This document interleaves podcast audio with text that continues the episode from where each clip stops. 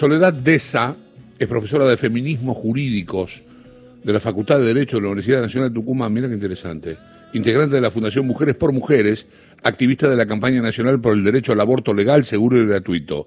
Soledad, ¿cómo te va? Buen día. Hola, Chavo, un gustazo estar en el programa. Eh, igualmente que estés aquí.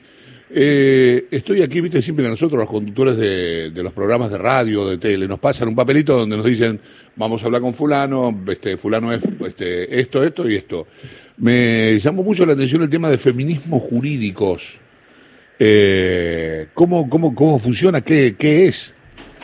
Feminismos jurídicos es una materia de la carrera de abogacía, de procuración y de escribanía, que lo que busca es hacer un análisis eh, crítico eh, hecho desde el pensamiento feminista al derecho, al derecho que ha sido históricamente conformado en términos patriarcales como un aparato que puede corregir desigualdades, pero también consolidarlas según la perspectiva que se use. Entonces, se hace un análisis en la materia de todos los campos del derecho, de todas las áreas, derecho penal, derecho civil, derecho de familia, eh, se cuenta un poquito cómo, se analiza cómo ha ido la jurisprudencia y demás, desde una perspectiva de género y feminismo, ¿no? Claro, este, es muy interesante, muy interesante que aparezcan estas estas formas de... Sí, porque hay que revisarlo, ¿no? Hay que revisarlo todo. Por supuesto. Y que haya una materia, una asignatura dedicada especialmente a, a la revisión de todo, este, es fantástico. Eh, mi compañera Lucía Isikov está en línea. Lucía, estás, ¿no? Sí, estoy. Hola, Soledad, ¿qué tal? Hola, Lucía, ¿cómo Te va a hacer algunas preguntas. ¿Cómo no? Eh, primero te quería preguntar eh, cómo, cómo tomaron eh, o cómo tomaste vos al proyecto presentado y sobre todo pensando en un punto fundamental, ¿no? Que es el tema que puede generar, creo yo, más inquietudes hacia adentro de, de, los movimientos feministas que impulsaban el aborto, que es el tema de la objeción de conciencia, ¿no? Que en la campaña la idea era que no, no estuviera la objeción de conciencia y acá aparece, como en el proyecto de 2018, y pide derivar de buena fe, ¿no? A quienes eh, tengan una objeción de conciencia, derivar de buena fe a la mujer que solicite el aborto. Pero quiero saber si te parece que puede haber algún bache legal con esto. A ver, el proyecto de la campaña no tiene la objeción de conciencia precisamente porque sabemos del uso espurio que se le ha dado a esta herramienta eh, vinculada con los derechos sexuales y reproductivos en general y con el aborto en particular. Vimos eso a partir de que la Corte dictó el fallo FAL eh, y, se, y, reactivó la política pública relacionada con facilitar el acceso para las interrupciones legales de embarazo que tenían casi 100 años en nuestro país y que estaban casi retirados de la oferta sanitaria precisamente por la acción de objetores de conciencia. Por eso la campaña no lo puso. La campaña considera que la objeción de conciencia no debe estar. Eh, yo, yo formo parte de la comisión redactora de la campaña, eh, coincidí en su momento con esa decisión y en términos políticos, eh, en términos de justicia, mejor dicho, creo que la objeción de conciencia, si, si continuara siendo usada como viene siendo usada, que en vez de funcionar como una herramienta de protección de la conciencia, funciona como una herramienta de agresión a quienes van a eh, ejercer su derecho a decidir y precisan de una prestación médica lícita, claro que no debe estar. Ahora bien, dicho eso, como abogada, como profesora de derecho y también como activista feminista, creo que el proyecto eh, fue tiene una redacción adecuada de la objeción de conciencia, ¿no? Creo que está pensada y limitada de forma tal de que no afecte. De todas formas, me parece importante señalar el problema de la objeción de conciencia no es que esto no esté en la ley. El problema de la objeción de conciencia me parece que es cuando el Estado se desentiende de la supervisión del funcionamiento en la práctica de la objeción de conciencia, ¿no? Porque pensemos que hasta ahora la objeción de conciencia no está en la ley e igualmente funciona como un problema en muchas provincias. Entonces, creo que hay que diferenciar lo que es un problema jurídico de lo que es un problema de política sanitaria. Sí, va a depender mucho, por supuesto, de cómo, cómo se aplique. Eh, bueno, y, pensando en este tema, ¿no? De la objeción de conciencia, eh, ¿hay otros puntos que generen algún ruido, alguna preocupación? ¿O eh, más o menos la campaña está conforme con lo que es el proyecto eh, finalmente presentado? La campaña, hasta, donde yo sé, estamos muy conformes porque el proyecto tiene una afinidad enorme con nuestro proyecto, ¿no?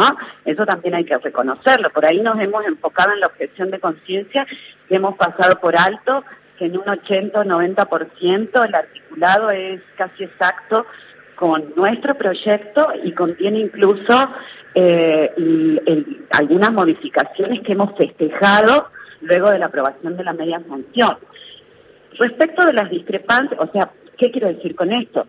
Por supuesto que celebramos como campaña, ¿no? Además que es inédito en la región que el Poder Ejecutivo envíe eh, al Congreso un proyecto no solamente despenalizando la decisión de abortar dentro de, de las 14 semanas y la semana 14 inclusive, sino además en el artículo 4 reconoce expresamente el derecho a abortar, ¿no? Que es legalizar, o sea, despenaliza y legaliza. Quizás el otro, algunos puntitos, pero que son mínimos, el tema de eh, los 10 días, ¿no?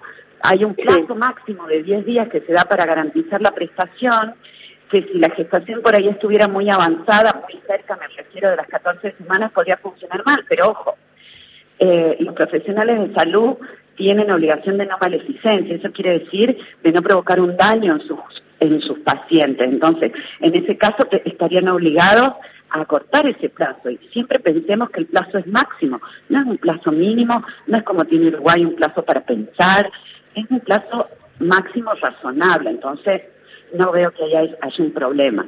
Otro punto que se habló en la campaña es el tema de que si bien está el que se incorpore en la ESI, hay algunas compañeras bueno que consideran que debe incorporarse de forma expresa el, aborto como derecho, ¿no?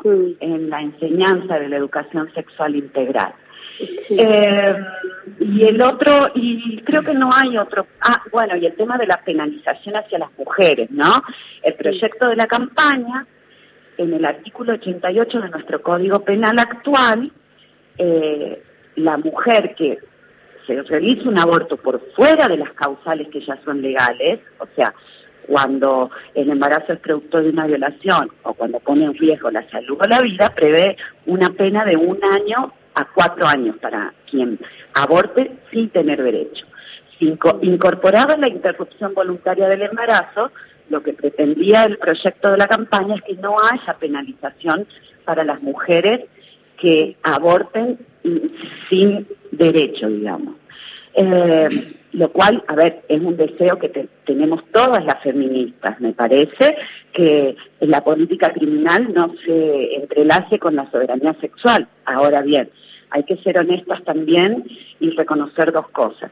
Por un lado, que el proyecto del Ejecutivo baja esa pena de tres meses a un año, lo cual la hace escarcelable, y además eh, reconoce la posibilidad a quien tenga oportunidad de juzgar a una persona que aborta por fuera de los permisos y por fuera del plazo, de excusarla de pena, ¿no? De absolverla de pena. O sea, baja la pena que existe y también hay que ser honesta en el hecho de reconocer que pedir que no haya pena equivale a reconocer el aborto libre. Y creo que eso no es la realidad de ningún país, me parece a mí, ¿no? Eh, estamos hablando con Soledad Deza, que es profesora de feminismos jurídicos en la Facultad de Derecho de la Universidad Nacional de Tucumán, es integrante de la Fundación Mujeres por Mujeres, es activista en la campaña nacional por el derecho al aborto legal, seguro y gratuito. Mi compañero Néstor Espósito quiere intervenir en la charla. Doctora, buen día. Em, el reclamo general, global, que involucra algo más que el aborto, indica educación sexual para decidir, anticonceptivos para no abortar, aborto legal para no morir. El proyecto parece focalizar demasiado con el tema del aborto cuando en rigor las otras cuestiones ya forman parte de lo que debería hacerse y no se hace. ¿Cómo se soluciona eso? Bueno, yo creo que ahí, ahí hay una política sanitaria, hay un Estado que debe articular eh, de forma federal la implementación de, de las leyes que ya tenemos. La educación sexual integral está en la ley 26150 eh, desde 2006. La anticoncepción gratuita para toda la población está en, reconocida en la ley 25673 desde 2002. Claro, pero eh, es, un perro, es un perro que muerde su propia cola, porque los mismos factores, los mismos actores que resisten la ley del aborto son los que obstaculizan todo el tiempo la aplicación de la educación sexual y del suministro de los anticonceptivos gratuitos. Así es, es parte de la, de la bipolaridad o es parte de las contradicciones a las que nos somete nuestro debate democrático. Eso lo hemos visto en 2018. Los mismos sectores, bueno en esto lo que vos señalás, porque los mismos sectores que obstruyen la implementación de la ESI o que se oponen, voy a dar el caso de Tucumán porque yo soy tucumana, Tucumán es la única provincia de Argentina que no adhirió formalmente a la ley 25673.